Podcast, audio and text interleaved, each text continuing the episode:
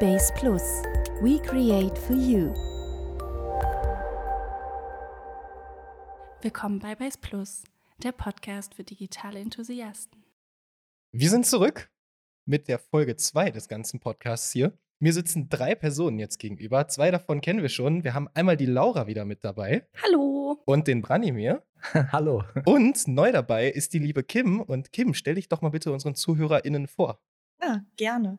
Genau, ich bin Kim Holschoppen und arbeite jetzt seit zweieinhalb Jahren hier bei Base Plus und bin im Bereich ja, Online-Marketing zuständig. Da fließt halt auch immer sehr viel Social Media mit ein, ähm, verschiedene Kampagnen, die ich mit betreue.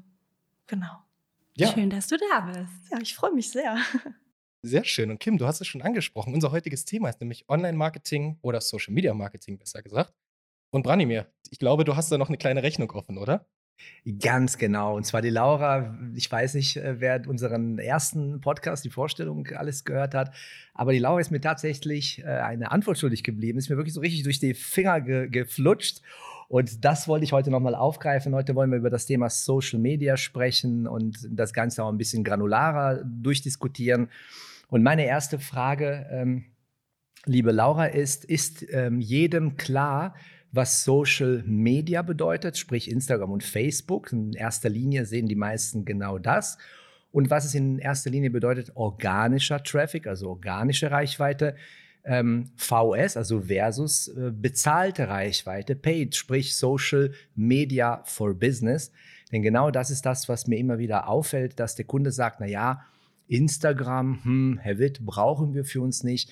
Da haben wir eh ohnehin nur 300, 400 Follower. Wir erreichen da ja niemanden. Und in dem Zusammenhang wollte ich ganz gerne über Social Media for Business sprechen. Also, liebe Laura, erklär uns mal ein bisschen was.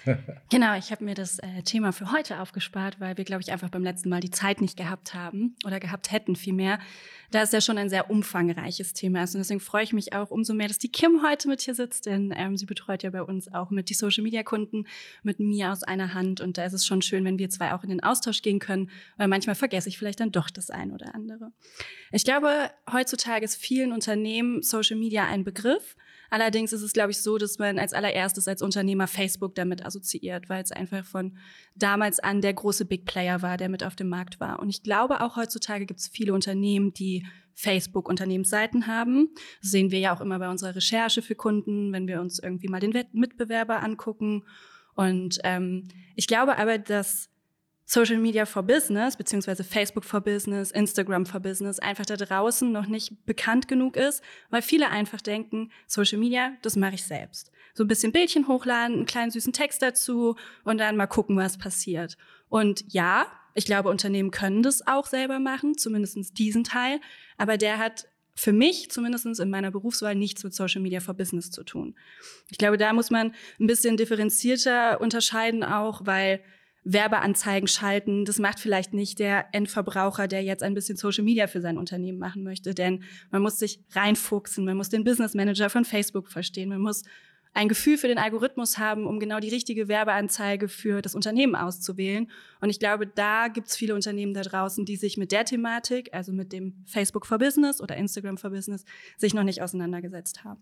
Da ist mir die Tage tatsächlich aufgefallen, äh, Liebe Laura, du hast mich da wirklich an einen Delfin im, im Ozean erinnert, wie du durch den Facebook Werbeanzeigenmanager ähm, ja, durchschwimmst. Muss ich sagen, sehr beeindruckend. Ich selbst habe von äh, T3N für 99 Euro die Tage einen Ratgeber gekauft. Der geht über 200 Seiten, glaube ich. So umfangreich ist der Werbeanzeigenmanager. Und die Tage sprach ich mit jemandem, der hat tatsächlich ein falsches Häkchen gesetzt und hatte plötzlich gar keine Linkklicks mehr, gar keine Reichweite mehr. Das heißt, da gibt es Dinge, die man offenbar falsch machen kann. Aber was ist denn jetzt letzten Endes Social Media for Business? Ich glaube, vielen ist gar nicht klar, dass man in Social Media so aktiv und so reichweitenstarke Werbung schalten kann. Was bedeutet das denn eigentlich, wenn ich jetzt einen Instagram-Post absetze und was ist dann eben, was ist Social Media for Business? Ich glaube, der große Unterschied ist, wenn ich als Unternehmen mich entscheide, eine Agentur zu buchen oder mit einer Agentur zusammenzuarbeiten auf dem Bereich, dass ich quasi Expertise aus allen Bereichen bekomme. Ich habe jemanden, der aus dem Text kommt, der meine Zielgruppe versteht, der genaue Texte für Social Media schreiben kann. Ich habe ein Design-Team im Background, das sich ein schönes Design für meine Posts überlegt, die gerade bei Instagram sehr wichtig sind, da es eine bildbasierte Plattform ist. Mm, man hat jemanden im Team bei einer Agentur, der sich eben mit dem Schalten der Ads auskennt. Und ich glaube einfach, dieses Rundum-Paket, dass wir uns um das Community Management kümmern, um auch einen organischen Follower-Wachstum hinzubekommen, durch wir gucken bei anderen uns die Inhalte an, kommentieren vielleicht mal im Namen des Unternehmens, lassen ein paar Herzchen da. Und das führt halt auch einfach dazu, dass wir in der Frequenz des Facebook-Algorithmus nach oben schießen, ist vielleicht ein bisschen zu viel gesagt, aber es hilft uns auf jeden Fall dabei, mehr Aufmerksamkeit für die eigene Unternehmensseite zu bekommen.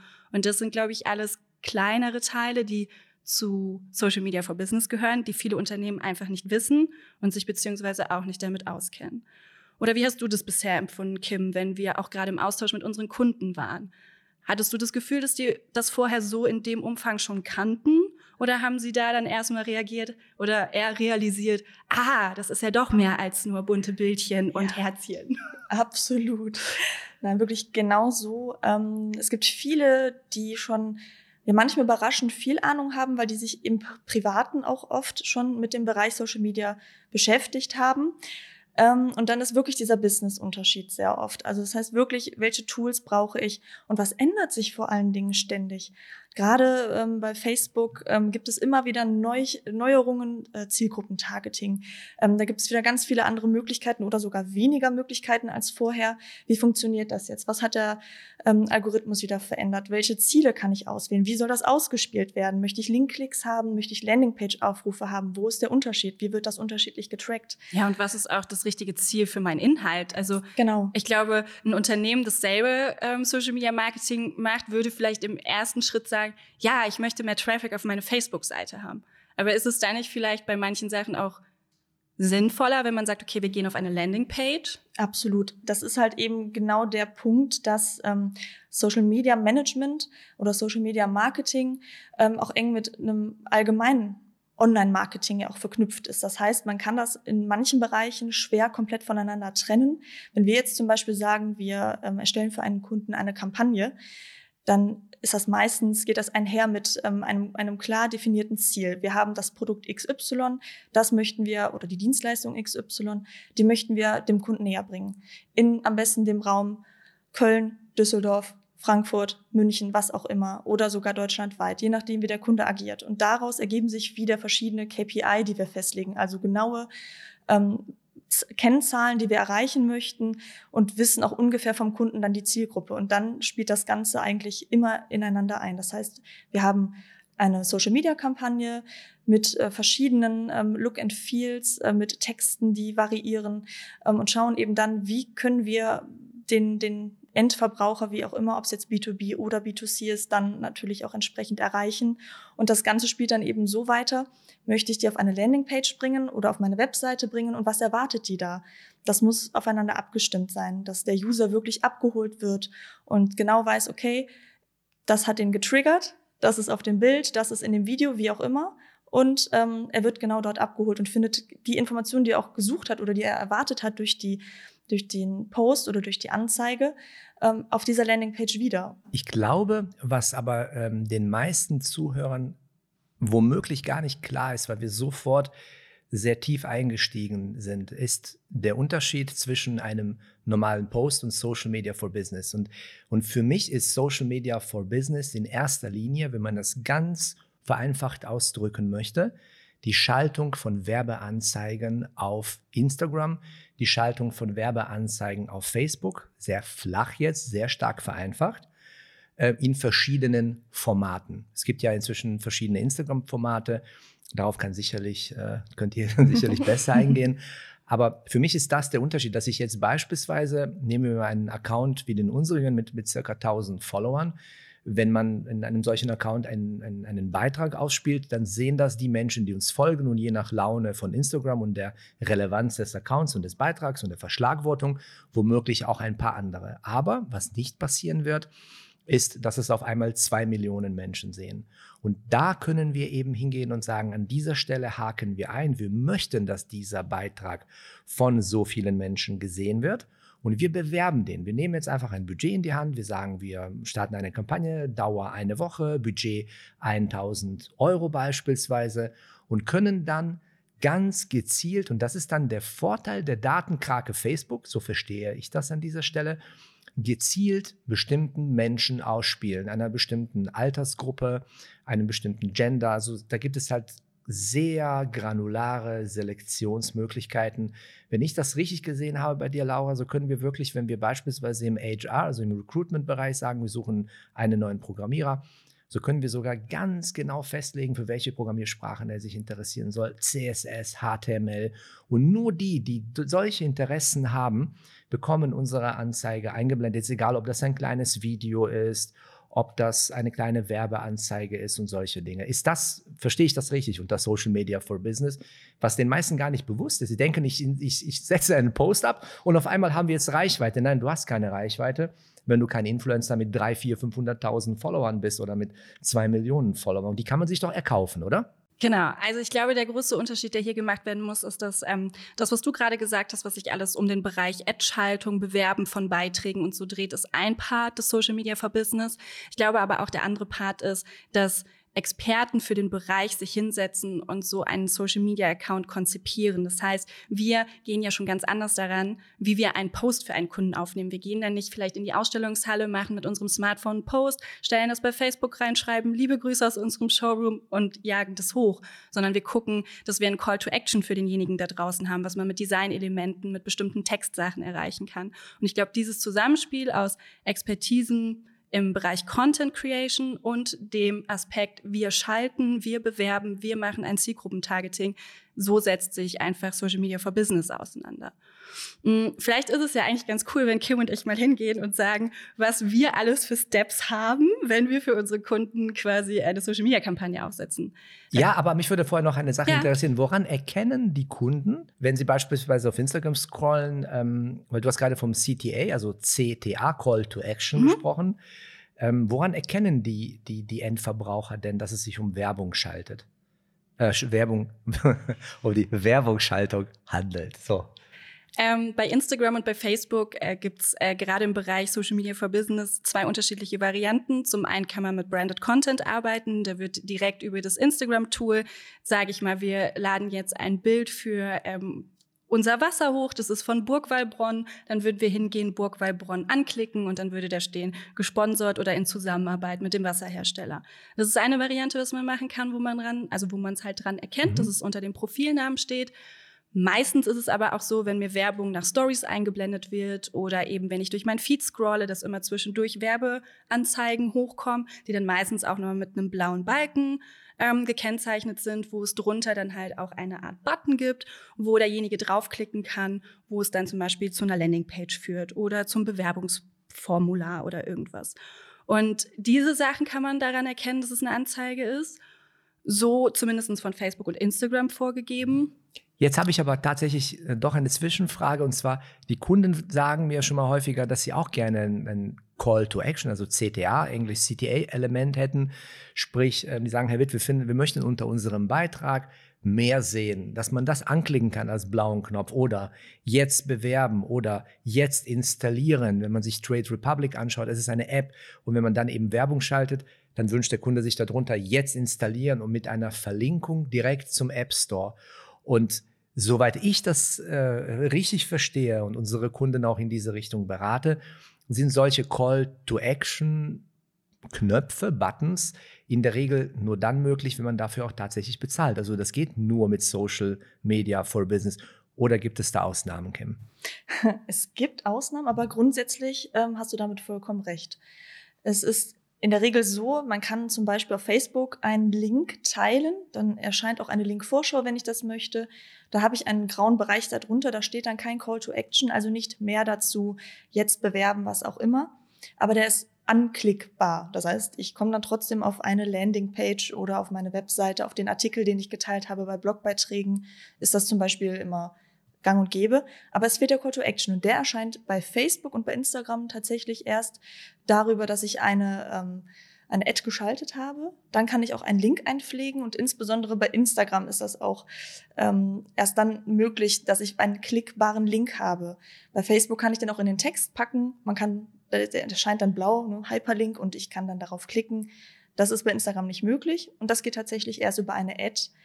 Ähm, der einzige Bereich, wo das tatsächlich jetzt auch geht, ist bei ähm, Facebook Jobs. Also es gibt diesen Jobbereich ähm, seit geraumer Zeit und wenn ich da eine, eine Stellenanzeige hochlade, dann wird das in diesem speziellen Bereich sozusagen auch ausgespielt. Es wird organisch ausgespielt und ich kann dann, ähm, habe dann den, den Button jetzt bewerben. Der erscheint dann tatsächlich. Das heißt auch ohne, dass man dafür bezahlt. Ohne, das ist die Ausnahme, von der wir gesprochen haben. Ganz genau. Das gleiche zählt aber auch noch für den Facebook Shop und fürs Facebook Dating.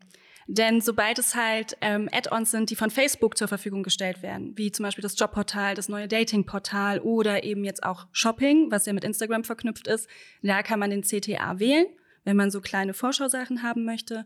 Aber um Eigencontent zu bewerben, den ich quasi selber komplett kreiere, kann ich das nicht. Da geht es nur in Form der Ads. Genau. Da fragt man sich, wo doch alle in Beziehungen sind und wir keinen Dating-Kunden haben, woher wissen die das?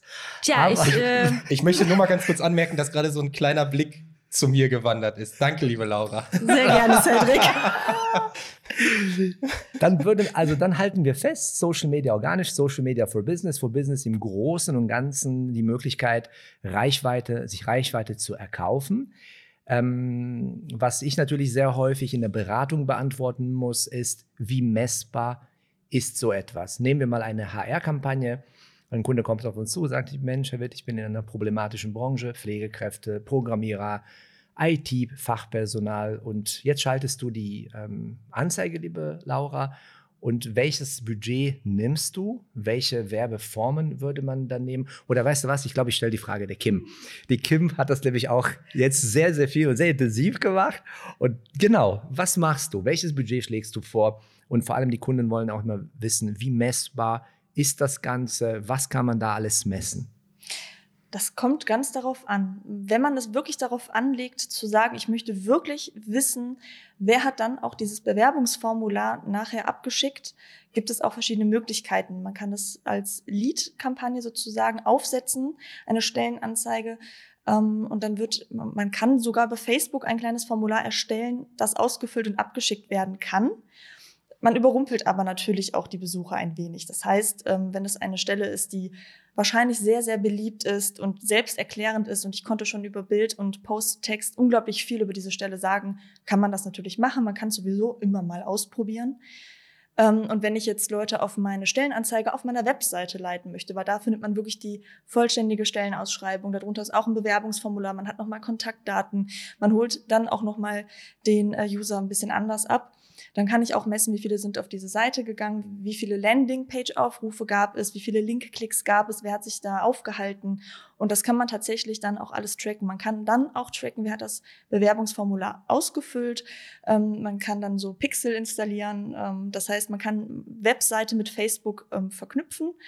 Und ähm, das ist trotzdem alles datenschutzkonform, weil man ist halt tatsächlich da einfach nur eine Zahl. Man ist eine, die Nummer eins, die halt da jetzt ein Lied generiert hat, in Anführungszeichen. Ja, genau. Es wird quasi nicht der Name ausgespielt, sondern man bekommt so ein bisschen wie bei der Corona-App jetzt eine Art Nummer zugewiesen. Man weiß nie, wer dahinter steckt. Aber dadurch kann man eben die Conversions, wie wir es ja so schön sagen, dann eben messen. Genau. Und was würdest du empfehlen, liebe Laura? Ich weiß, dass du speziell ähm, die Vorliebe hast, nicht nur die Stelle an sich messerscharf äh, in die Welt hinauszuschreien über Social Media, sondern dass du auch so allgemeine Karriere-Ads gerne machst. Genau, ich habe ähm, irgendwann für mich entdeckt, das ist ja tatsächlich auch alles etwas, weil es ja noch nicht so lange gibt, wo man sich ja auch selber seinen Weg, seinen Weg für die Kunden, für das Thema finden muss. Und ähm, ich habe festgestellt, dass wenn ein Unternehmen zum Beispiel des Öfteren neue Kollegen sucht oder viele suchen ja auch immer jedes Jahr wieder Azubis, dass es an sich gar nicht verkehrt ist, eine allgemeine Stellenanzeigen-Ad, so nach dem Motto, hey, wir suchen ähm, eine neue Dame für unser Büro, ähm, wir würden uns freuen, wenn ihr euch bewerbt. Das ist dann zwar schon sehr bürolastig, aber für ein Unternehmen, das, keine Ahnung, 50 Stellen im Büro-Office zu vergeben oder im Büromanagement zu vergeben hat, gar nicht so verkehrt dann schafft man es quasi die ganze Zeit immer im Gespräch zu bleiben. So der Name bleibt mir im Hinterkopf, ich erinnere mich daran. Weil ähm, wenn du immer direkt, ich kann ja quasi von mir selber reden, ich habe eine Anstellenanzeige zum Projektmanager ausgespielt bekommen. Ich weiß, ich bin keine Projektmanagerin. Ich fand es aber einfach viel zu sympathisch, als dass ich nicht auf die Website geklickt habe. Ich habe auf die Website geklickt und dachte mir, hm, schade, entwickeln kann ich nicht, Software, nee, und Projektmanagement, pff, ja, vielleicht. Aber ich möchte irgendwie gucken, dass ich bei der Firma einen Fuß in die Tür bekomme. Also habe ich mich auf den Projektmanager-Posten beworben. Ich glaube, Hat das denn geklappt, liebe Laura? Nee, Projektmanagement mache ich ja jetzt nicht. Ich mache jetzt das, was ich liebe. Erinnerst du dich noch an unser Gespräch, als ich gesagt habe, ich höre, ich, höre, ich telefoniere gerne mit dir, aber ich höre keine Projektmanagerin. Was kannst du denn? Ich, ich, ich lebe für Social Media. Ich sage super, aber genau das suchen wir auch. Mega. Genau, Ja, aber ich konnte es ja in dem Moment, ich konnte es ja nicht riechen. Und ich glaube einfach, es gibt bei vielen Unternehmen diesen Posten in Initiativbewerbung. Gut, aber warum sollte ich eine Initiativbewerbung abschicken, wenn ich doch gar nicht weiß, was für Jobs es in dem Unternehmen gibt? Also, das ist dann für mich immer so, hm. Oh mein Gott, ich habe heute um 14 Uhr mit einer Bewerberin gesprochen und sie sagte, ich weiß nicht, ob ich Office Management kann. Habe ich gesagt, ja, was kannst du denn? Ne? Was kannst du? Lass uns, ihr kennt ja mein Motto, Stärken, Stärken, Mhm. anstatt Schwächen, Schwächen. Was kannst du denn? Wofür interessierst du dich denn? Ja, also ich habe den Bachelor in Business Administration. Eigentlich wollte ich im Sommer meinen Master anfangen. Ich weiß selbst nicht so richtig, was ich kann. Marketing ist nicht mein, Social Media ist nicht mein, Projektmanagement. Da bin ich aktuell in der Assistenz, gefällt mir auch nicht. Aber ich finde Ihre Agentur so cool, da will ich rein. Da habe ich gesagt, oh mein Gott. Also damit haben wir quasi das erreicht, was du meinst. Ne? Und ich muss zugeben, ich musste leider der Kandidatin eine Absage erteilen. Ich habe versucht, sie zu coachen, dass sie eben herausfinden kann, was sie will, indem sie für sich selektiert, was sie nicht will.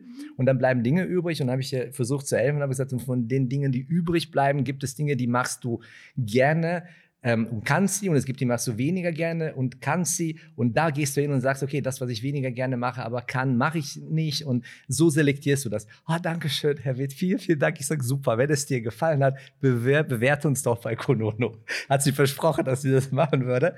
Aber wir haben also scheinbar ein Bild transportiert, auch mit den Videos, Absolut. die wir über Some ausspielen, Ja. ähm, das wohl Menschen dazu bewegt, sich zu bewerben. Was findet ihr denn überzeugender? Videos oder ähm, Anzeigen? Was, was würdet ihr da, äh, was würdet ihr da eher sehen? Der Cedric lacht schon. ja, ähm, ich denke, ein, ein schönes Bild mit äh, aussagekräftigem Text einem guten Motiv. Wir hatten jetzt damals, äh, was der Laura dann auch so hundertfach ausgespielt wurde, äh, von unserem eigenen Dreh Bilder genommen. Das heißt, wir hatten sehr teamstarke Bildsprache, dadurch, dass vorneweg der Chef gejoggt ist und das ganze Team einheitlich gekleidet im Base Plus, Base Plus Kluft. Ja, ich habe mir einfach gedacht, welcher Chef schafft es, alle Mitarbeiter zum Joggen zu animieren? Ja. Also, das, ist mir im Kopf geblieben. Also alle Designer, Entwickler, Online-Marketing-Leute, Es waren Videografen wirklich alle dabei hinterher. und ja. wir haben da wirklich gutes Material. Aber noch eine Sache würde mich interessieren. Also jemand wird über so Social Media auf uns aufmerksam ja, und sagen wir mal, er interagiert nicht mit uns. Er sieht das und ist dann wieder weg. Ähm, es gibt ja auch so Themen, die man immer wieder hört, äh, wie das Thema Retargeting, Remarketing, ähm, Funnel. Ne? Funnel, also wie Tunnel, nur mit einem F vorweg. Ähm, was hat es mit dem ganzen Zeug auf sich? Eigentlich ist das eine super Maßnahme für die Leute, die nicht sofort wieder weg sind. Ich denke, dass vorher Anzeigen gespielt werden müssen, die schon so zwei, dreimal hin und wieder ähm, unserem, unserer Zielgruppe, die wir schon eingekesselt haben, ausgespielt werden muss und irgendwann klickt man dann vielleicht doch mal drauf. Wir haben verschiedene Anzeigenmotive. Hier ein Video ist natürlich immer erfolgreicher, Bewegtbild und ähm, ja, Was so- ist ein Funnel denn? ein Funnel ist dann genau das. Die, die mit dem Video oder dem Bild äh, schon interagiert haben, ähm, sich das angeschaut haben, äh, den Text ausgeklappt haben, mehr Anzeigen und draufgeklickt haben, weil wir haben natürlich einen Link meistens dann dahinter und möchten den Leuten noch mehr erzählen und äh, dann kommen die auf die Landingpage. Die das gemacht haben, bekommen dann in einem zweiten Schritt nochmal andere Informationen zu diesem Thema. Das heißt, tiefergehend ähm, zu einer Dienstleistung zum Beispiel, die auch ein bisschen erklärungsbedürftiger ist oder ein Angebot im Bereich Beauty, ähm, dass man sagt, okay, das hat dir scheinbar schon ganz gut gefallen. Wir haben noch mehr in, in, also Input für dich. Schau mal hier noch ein Video, noch ein Erklärvideo, Erfahrungsberichte, was weiß ich, was da gerade eben einfach genau für den Kunden und für das, was er braucht, ähm, passend ist. Und die bekommen dann in einem zweiten Schritt dann ein paar Wochen später weitere Infos, sodass sie immer wieder damit getriggert werden, aber nicht, dass es langweilig wird. Das heißt, man sieht nicht immer und immer wieder dasselbe Bild, sondern man hat eben, es baut aufeinander auf, thematisch. Kann man sich das also wie so eine Art riesiges Netz vorstellen, das abgestimmt ist auf etwas ganz Bestimmtes, was man halt eben, ja, ich sag mal, einsammeln und selektieren soll. Und nur dann, wenn bestimmte Prämissen erfüllt sind oder eine gewisse Interaktion.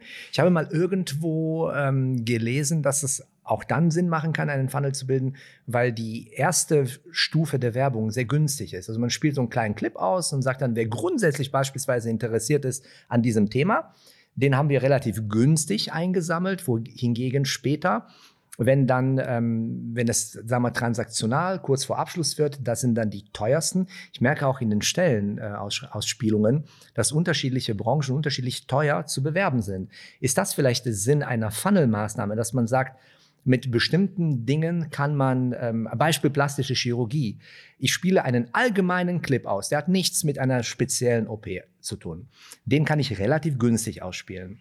Die, die damit eine Zeit verbringen, denen unterstelle ich automatisch, dass sie sich für die Schönheitsbranche interessieren. Die packe ich in einen bestimmten Cluster und kann im, in der nächsten Funnel-Ebene, also muss man sich wie ein Trichter ja, glaube ich, vorstellen, das wird dann immer dichter und dichter. Und so kann ich die dann bespaßen und schauen, wer bleibt am Ende übrig. Und am Ende habe ich eine Essenz und die bewerbe ich dann zwar hochpreisig, aber dafür weiß ich, es sind die Richtigen, die die Informationen bekommen. Kann man das so nennen?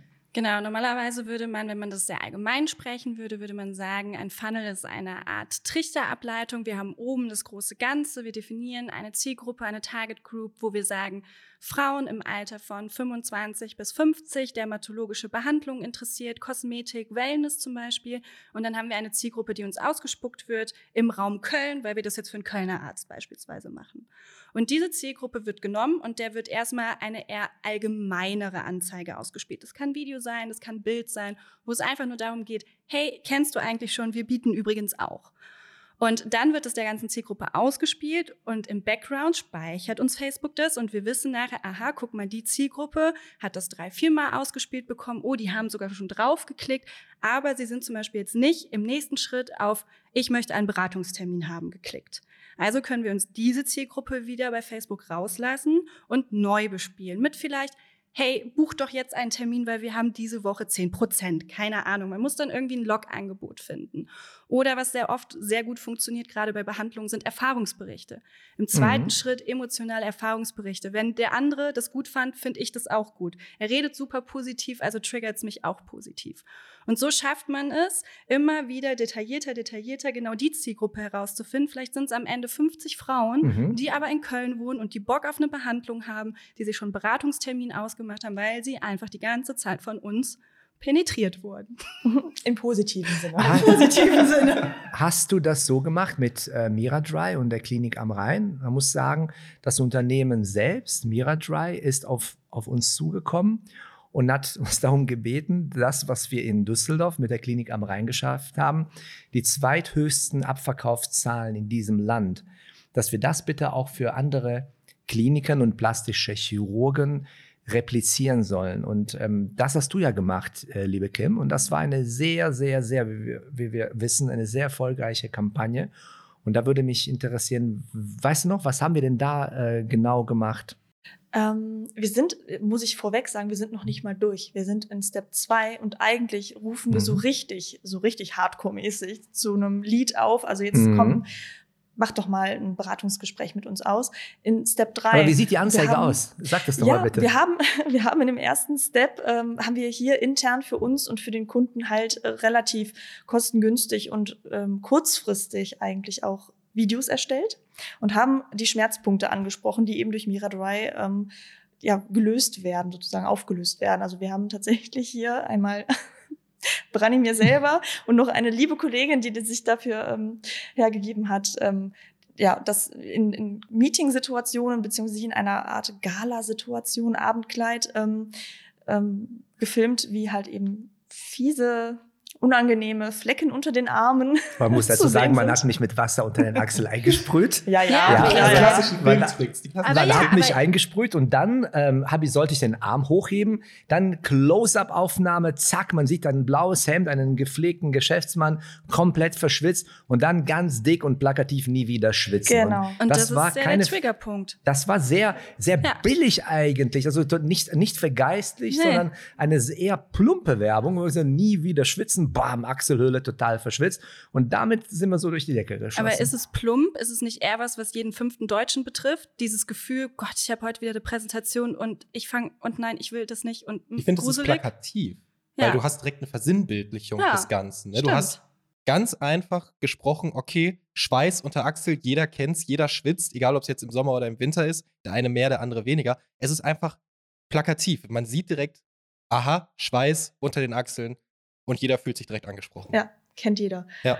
Das, wir haben es einmal für die männliche Zielgruppe, einmal für die weibliche Zielgruppe gemacht, damit wir da noch mal ein bisschen variieren können nachher in den Anzeigen. Und ja, es ist sehr werbewirksam. Es war kurz, es sind, glaube ich, keine 15 Sekunden, diese Videos. Wir geben noch ein paar Infos, wir zeigen ein Bild danach noch in diesem Video aus der Behandlung, weil die tut nicht weh, die geht ganz schnell, nur einmal, keine OP, gar nichts, es zwickt maximal an der Haut. Und das ähm, zeigen wir noch mal ganz kurz, Text, Bild und dann hier Klinik am Rhein, jetzt kontaktieren, ist das Ende des Videos. Zack. Also muss man sagen, das war aber jetzt schon eine Kombinationskampagne. Wir haben also einen kompletten Erfahrungsbericht, den wir über YouTube beworben haben. Wir haben äh, Social-Media-Werbung in verschiedenen Variationen, wo du auch AB-Testings gemacht hast. Wir haben eine spezialisierte Landingpage, wenn also jetzt einer tatsächlich dieses Verfahren sucht im Düsseldorfer Raum und Mira Dry Düsseldorf eingibt, dann wird da die Klinik am Rhein mit dieser speziellen Landingpage, wo auch noch einmal der Erfahrungsbericht drin ist. Das ist, glaube ich, auch diese Gesamtverknüpfung aus dem Online-Marketing, durchaus auch Google-Marketing in Kombination mit einer gepflegten Website, Content-Marketing und Social-Media-Marketing, was dazu geführt hat. Und ich glaube, das beantwortet auch ein Stück weit, kann man Some selber machen? Kann man Social Media selbst machen? Ich habe noch ein Plakat aus, ein, aus Krefeld vor meinem geistigen Auge. Da stand, ganz groß, das war auch eine, eine Werbeagentur, die das gemacht hat. Klar kannst du das auch selber machen, aber dann wird es halt kacke. Es wird nicht so gut. Aber ist natürlich eine valide Frage. Wenn, dann, wenn ein. Kunde sagt, Mensch, wir haben hier junge Mädels in der Praxis und in einem Unternehmen, Herr Witt, wir können doch selbst posten. Was sagst du dazu, Laura? Ja, also ich glaube, tendenziell ist es erstmal nichts, wovon wir uns freisprechen können, dass das ein Unternehmen nicht selber kann. Also wenn, ähm, es müssen jetzt auch nicht junge Mädels sein, ne? wenn da jemand im Unternehmen ist, der Bock hat, sich mit Facebook, Instagram auseinanderzusetzen, vielleicht jetzt erstmal mit den Big Playern, unabhängig jetzt von Twitter und was es da noch alles gibt. Wenn wir jetzt nur bei Facebook und Instagram bleiben, glaube ich schon, wenn jemand ambitioniert ist, kann er das für ein Unternehmen machen, aber eben eher auf der Low-Variante. Also er kann viel Herzblut reinsetzen, es wird wahrscheinlich auch super, aber wenn, dann muss er sich stetig weiterentwickeln, so wie Kim und ich es eigentlich machen. Es, wir, wir, jede Woche kommt ein neues Update, jede Woche gibt es wieder irgendwo einen Haken, den es vorher nicht gab. Es ist also schon eher was, wo man sich wirklich langfristig und viel mit beschäftigen muss. Und ob da Unternehmen bereit sind, quasi Leute, die es entweder nicht studiert haben oder nicht aus dem Bereich kommen, so zu formen, dass sie es irgendwann genauso gut können wie sechs Leute oder sieben oder zehn, die in einer Agentur an seinem Projekt arbeiten, ist ja dann auch noch die Frage. Weil du wirst nicht, wenn du jemanden für Social Media einstellst, parallel jemanden einstellen, der Text macht, der Design macht, der die Programmierung macht, der den Pixel programmiert, der die Landingpage konzipiert. Das gibt's ja einfach nicht. Und ich glaube, gerade bei Social Media for Business ist es gut, mit Agenturen zusammenzuarbeiten, weil man halt ein Full-Service-Programm hat. Man bekommt eine Kampagne mit allen Bestandteilen. Das heißt, es ist ein bisschen mehr als reines Summe. Es ist halt eben auch die Landingpage und der ganze Kram. Was ist denn der Tracking Pixel? Man hört immer wieder Tracking Pixel, Tracking Pixel, Remarketing, Retargeting, Re, Re, Re und die ganze Zeit hin und her und Häkchen und keine Ahnung was. Die Tage, also zum Thema selber machen, du hast, wir haben das ja alle hier äh, äh, ja, schockiert mitbekommen. Die Tage hat ein Kunde von uns ein Gewinnspiel selbst launchen wollen und was dazu geführt hat, dass Instagram das gesamte Konto blockiert hat. Weil er dabei nicht nur gegen eine, sondern gegen alle vier Richtlinien verstoßen hat. Und jetzt ist es dann doch bei uns gelandet und das läuft jetzt und es läuft jetzt auch richtig. Das wollte ich an dieser Stelle auch einfach mal sagen. Das, das wisst ihr ja. Aber ähm, was hat es mit dem Tracking-Pixel, ähm, mit der Verknüpfung der Website mit Summe zu tun? Genau, es gibt ja mh, unterschiedliche Varianten, wie man vielleicht auch mit anderen Hilfssoftwaren oder Hilfsmitteln seine Conversion tracken kann. Es gibt aber von Facebook den sozusagen Facebook-Pixel. Das, ich ich sage immer, das ist ein Emoji, das ich auf der Seite der Website platziere, wo ich wissen möchte, ob da derjenige, der von Facebook auf meine Homepage gekommen ist, klickt. Und dieser Pixel wird quasi im Backend der Website hinterlegt oder hinter eine URL gepackt, je nachdem, was eben das Ziel der Kampagne ist. Und anhand dieses Pixels weiß ich dann, wie viele nicht nur auf meiner Seite waren, sondern wie viele dann auch auf meinen Call to Action Button gedrückt haben.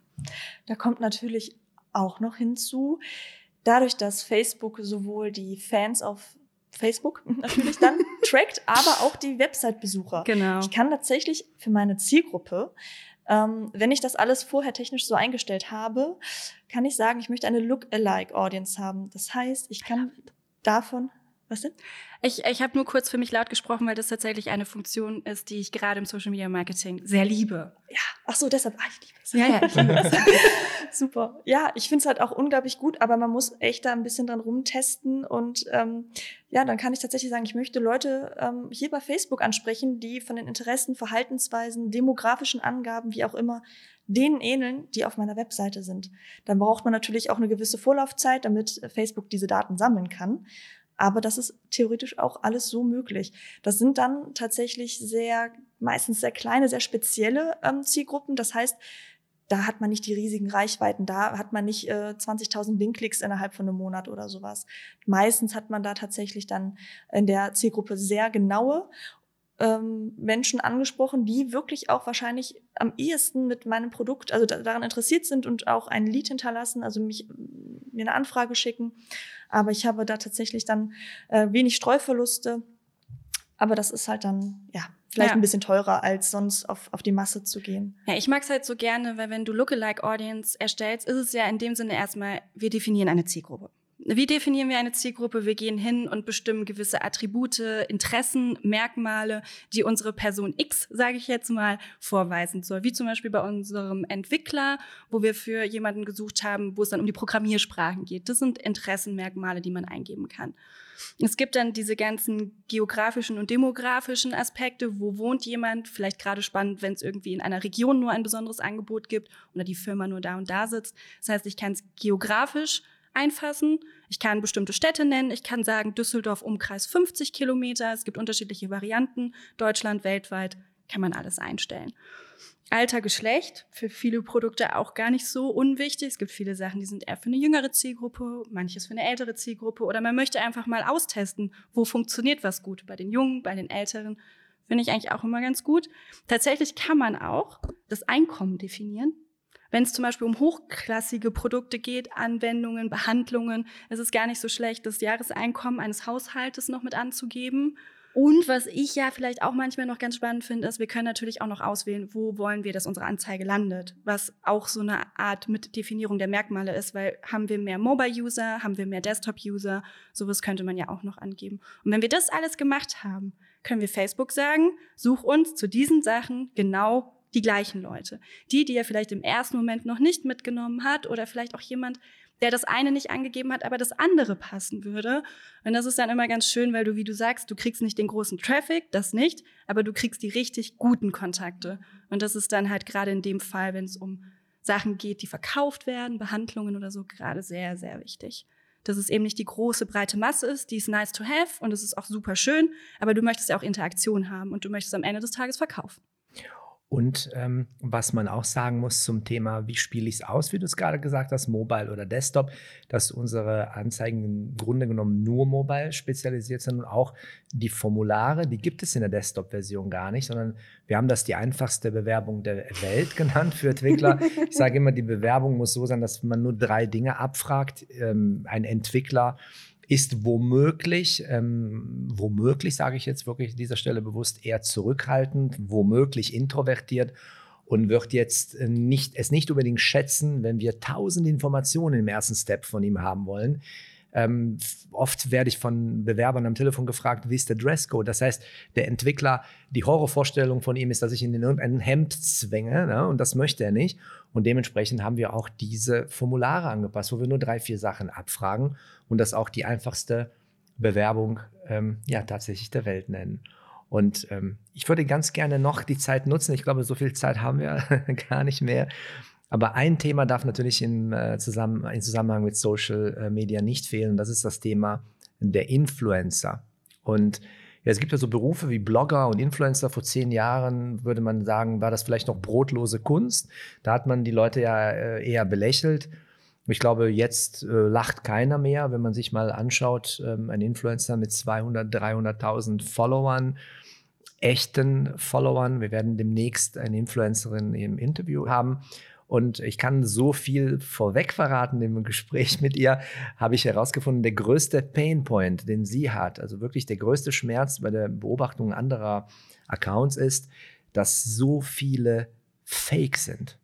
Dass so viele Fake sind, dass so viele Follower kaufen und ähm, hast du eine Idee, ähm, liebe Laura, wie erkennt man denn einen Fake-Influencer, einen Möchtegern-Influencer? Was gibt es da für Möglichkeiten, ja, einen Blender zu enttarnen? Und was ist generell das Problem bei so Leuten? Ja, also es gibt ja zum einen diejenigen, die sich ähm, als den Super-Influencer ausgeben, indem sie hingegangen sind und 10.000 Follower gekauft haben. Das kann man ja, ist ja ne, nicht, nicht geheim. Das kann man tatsächlich heutzutage. Kreditkarte 80 Euro, 10.000 Follower, yippie.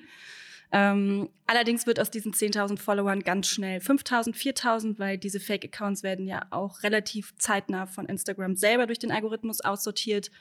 Für uns in unserer Branche gibt es tatsächlich mittlerweile Software und Tools, wo wir die ganzen Accounts reinspielen können. Uns wird es ausgespielt, welche Bonität sagt man tatsächlich auch im Instagram-Bereich hat der Kanal, wie viele Follower sind positiv, wie viele negativ, ist er aktiv, macht er was oder ist er einfach nur da, um irgendwelche anderen Sachen zu verbreiten?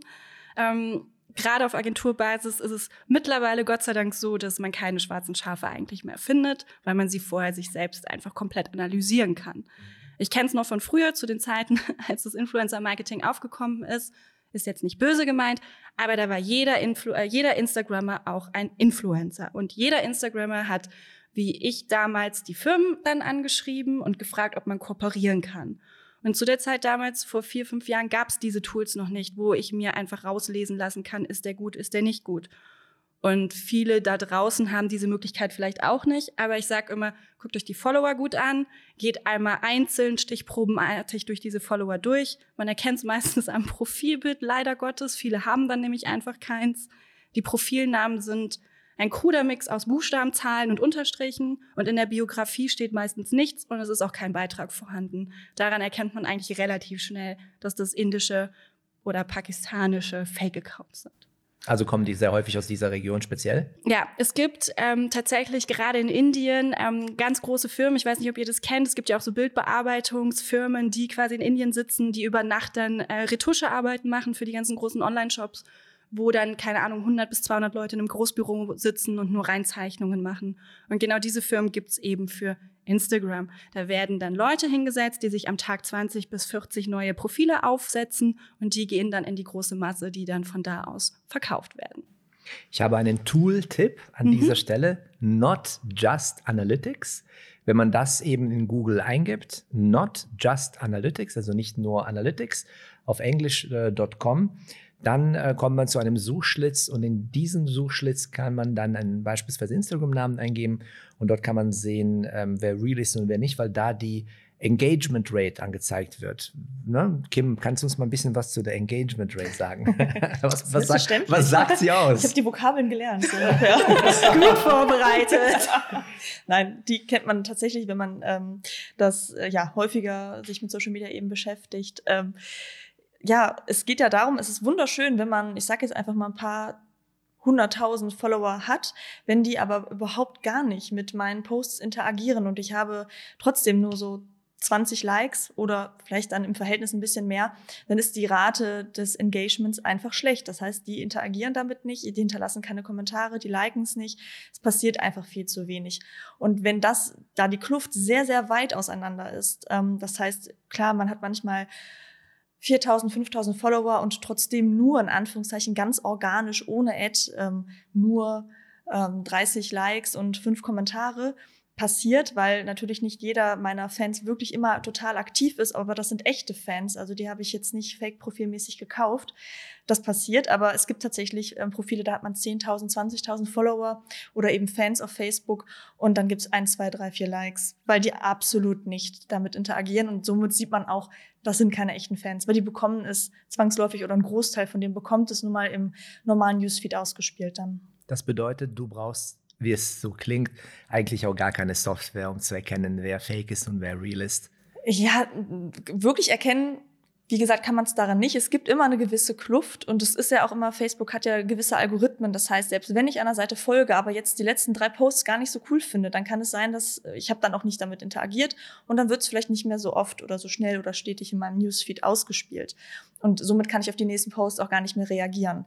Das sind eben Algorithmen und obwohl ich der Seite folge, ähm, wird es mir nicht immer zwangsläufig so ausgespielt. Das heißt, ähm, das muss man auch mal mit einberechnen. Aber, ein aber, jetzt Tool, mal ganz, aber jetzt mal ganz ehrlich, wenn Ja. ich jetzt einen Account vorsetze und frage, Kim, ist, das, ist die Person real oder fake? Ja, Weil, ganz gut. ehrlich, kannst du das erkennen oder nicht? Ich denke schon. Zu 99,9 Prozent Ich denke Genau. ich auch. schon, Ich wollte gerade sagen, es gibt halt nicht immer diese hundertprozentige. Man muss auch, Ja. man darf jetzt nicht überkritisch auf andere Profile schauen, gerade auch wenn man überlegt, ist es ein Influencer, ist es ein seriöses Unternehmen mit dieser Seite. Und ähm, ich sehe, oh mein Gott, es gibt 5000 Fans, aber ähm, der, der Post hat nur 20 Likes. Ja, das ist Standard, das passiert. Meine erste Berührung mit Influencern hatte ich bei einem äh, unserer Kunden, der dann an einem Vormittag anrief und sagte, da muss etwas mit unserem Shop kaputt sein. Es sind mehrere hundert Bestellungen binnen zwei Stunden eingegangen. Und das war tatsächlich die Zusammenarbeit mit einer hier sogar regionalen Influencerin mit nur, mit nur 70.000 Followern, die ein Produkt beworben hat. Von dem Produkt hatte äh, der Kunde 500 äh, on Stock. Und das war innerhalb kürzester Zeit ausverkauft, sodass wir das stoppen mussten, damit nicht alles online, sondern auch ähm, über den Handel äh, gehen kann. Und da habe ich wirklich zum ersten Mal die volle Power ähm, eines echten Influencers gespürt. Und das war für mich so ein Break-Even-Point, wo ich eben nicht mehr gelacht habe, sondern wo ich wirklich auch als eher konservativ klassisch denkender Mensch gesagt habe, ähm, okay, spätestens jetzt habe ich wirklich verstanden, das ist ein Beruf und das ist auch ein ernstzunehmender Beruf. Und ich weiß, dass insbesondere die Laura mir zustimmt, weil du, Laura, hast erfahrungsgemäß auch mit Mikroinfluencern zu tun gehabt und hältst auch von Mikroinfluencern, Mikroinfluencern viel, weil alle sprechen immer von diesen 200, 300.000 Followern und, und was, was ist ein Mikroinfluencer und was sind deine Erfahrungen? Ich glaube tatsächlich, müsste ich kurz korrigieren, weil Mikroinfluencer gibt es, glaube ich, tatsächlich aktuell bis 10k. Also die sind so bis 10.000, sagt man, dass es Mikroinfluencer sind. Und dann ähm, gibt es diese Kluft zwischen den über 100.000 und äh, unter oder unter 40, 30.000. Jemand, der so mit 20.000 im Rennen ist und ein gutes Engagement hat, wie ähm, die nette Dame, mit der wir demnächst in unserem Podcast sprechen können, ähm, bekommt man das natürlich auch hin, das so aufzubauen. Das Gute an Mikroinfluencern ist oder aus oder die Influencer, die gerade im mittleren Bereich sind, da stimmt die Community. Die haben halt einfach echte Follower. Weil meistens bei denen, die 20.000 haben, aber ein Engagement ist der Wahnsinn. Also bei der Dame, mit der wir nächsten, im nächsten Podcast sprechen, die hat zum Teil zwischen 5.000 bis 9.000 Kommentare. Und das sind nicht nur Herzen und ein Hunde-Emoji, was man, was man kopiert drüber einfach, sondern es sind Fragen. Es ist eine aktive Community. Und das ist genau das, was sich Unternehmen eigentlich wünschen sollten. Denn als ich damals noch auf der anderen Seite saß, haben wir einmal mit unserer Firma ein Gewinnspiel mit einer Influencerin gemacht, weil sie ein Produkt von uns toll fand. Wir sind noch nicht mal auf sie zugekommen, sondern sie ist auf uns zugekommen und hat gesagt, ich habe mir das gekauft, ist es für euch in Ordnung, wenn ich euch markiere? Denn, und da sind meine Alarmglocken hochgegangen, wenn eine Influencerin mit 1,3 Millionen Followern beispielsweise hingeht und ein Produkt von dir bewirbt, dauert es keine 30 Sekunden und dein Shop ist down. Und das ist was, was man halt gerade als Agentur im Influencer-Marketing einfach den Kunden mit auf den Weg geben muss. Weil ich glaube, viele gehen zu blauäugig daran, dann stimmt der Background nicht. Und der Influencer kann nachher diese ganzen Hasstiraden, die dann von ihren Followern kommen, weil funktioniert nicht die Scheiße, was hast du uns da empfohlen, einfach nicht gut kontrollieren. Deswegen auch im Influencer-Marketing bitte mit Fachleuten zusammenarbeiten, weil es so viele Hürden gibt, die nicht oft bedacht werden. Auch juristische Sachen, die man auch bei Gewinnspielen berücksichtigen muss. Ne? Ja. Nicht nur, um von Instagram nicht gesperrt zu werden, weil Instagram ja auch ganz klar sagt, die Kim äh, war so freundlich und hat das tatsächlich auch nochmal rausgesucht. Du sprichst sowieso über dieses Thema. Bestimmte Dinge möchte Instagram nicht so gerne sehen, wie beispielsweise Aufrufe zu Likes oder zu, zu Followern ähm, ja, mit irgendwelchen geldwerten Vorteilen. Das mag Instagram an sich gar nicht. Und ich würde ganz gerne noch einen draufsetzen auf das, was du gerade gesagt hast. Es gibt einen berühmten Kerl, der Lego-Sachen ähm, zusammenbaut. Und mein Sohn, mein Sohn ist 20 und er, er sagt, wenn der Kerl, ähm, also gegen den geht sogar Lego inzwischen vor, weil er Lego zu hart kritisiert, Legos Meinung nach. Aber wenn der Kerl etwas zusammengebaut hat und sagt, das ist ein geiler Artikel, dann ist das einfach grundsätzlich überall online ausverkauft. Ja. Dann kriegst du es nicht, dann kriegst du das nirgendwo. Dann kannst du das googeln, dann kannst du auf ja. Amazon gehen, eBay gehen, überall gehen, diverse Shops. Das ist, dann ist quasi das Internet das Internet, wie ein Freund von mir zu seinen Kindern sagt, wenn die abends nicht mehr Fernsehen sollen, das Fernseh, der Fernseher ist leer. Das Internet ne? ist kaputt. Dann ist das Internet kaputt, ja. wenn so Leute und äh, ja. aktiv werden. Und ja. das ist wirklich halt vollkommen wirklich vollkommen verrückt. Es gab ja zu Beginn des ersten Lockdowns die Situation, dass deutsche Influencer hingegangen sind und haben Puzzeln wieder für sich entdeckt. Und sind hingegangen und haben die zwei deutschen größten Puzzle-Firmen in ihren Stories markiert. Nicht wegen, wir machen Werbung für, sondern, oh, wir wissen nicht, was wir tun sollen, wir puzzeln. Und beide waren ausverkauft. Amazon, bei DM, beim Rossmann, du hast nirgendwo mehr von diesen beiden Unternehmen Puzzle bekommen. Also die haben eine Macht heutzutage, Influencer, die man halt einfach nicht unterschätzen darf. So, ich habe euch drei ja jetzt super gerne zugehört und die Zeit drängt und wir sind jetzt auch schon sehr, sehr lang dabei. Jetzt möchte ich bitte abschließend von jedem von euch nochmal einen Tipp an den Kunden. Vielleicht die liebe Laura beginnt. Warum der Kunde Social Media machen sollte? Genau. Ich glaube, ich würde den Kunden den Tipp mit an die Hand geben, sich für Social Media Marketing zu entscheiden, da du nirgendwo anders so genau deine Zielgruppe definieren kannst und deine Zielgruppe ansprechen kannst, ohne Streuverluste wie im Social Media Marketing. Mhm. Kim, was ist dein Tipp? Ähm, ich würde den Zuhörern auf jeden Fall mit an die Hand geben, auf Bewegtbild zu setzen. Das heißt wirklich Video. Das kann animiert sein, das kann schnell gedreht sein. Man hat heute unglaublich viele Möglichkeiten, ähm, auch mit einem Handy was zu filmen. Hauptsache, es ist gut gemacht, erzählt ein bisschen was und ja, je hochwertiger natürlich, desto besser. Da stimme ich natürlich voll und ganz zu. So, Branimir, dein Tipp an die Kunden. Ja, ich ähm, würde Social Media, ich würde jedem empfehlen, Social Media als das zu sehen, was es ist nämlich soziale Medien, ein soziales Netzwerk. Und in einem sozialen Netzwerk wünschen sich Menschen soziale Interaktionen. Es gibt keine Abkürzungen. Oft werden wir gefragt, was sind denn die Tricks? Wie können wir schnell dies und wie können wir schnell das? Und es gibt keine Abkürzungen, sondern man muss sich mit meinem Gegenüber sozial beschäftigen. Bedeutet, wenn Menschen ähnliche Interesse haben, dann ermutigen, liken. Das ist das, was wir Community Management nennen. Also wirklich in ehrliche, echte soziale Interaktion treten. Dann legen wir über Social Media Spuren und Menschen werden auch auf uns aufmerksam, haben die Tendenz, wenn wir einen guten Account mit Mehrwert oder einen interessanten Account haben, diesem auch zu folgen.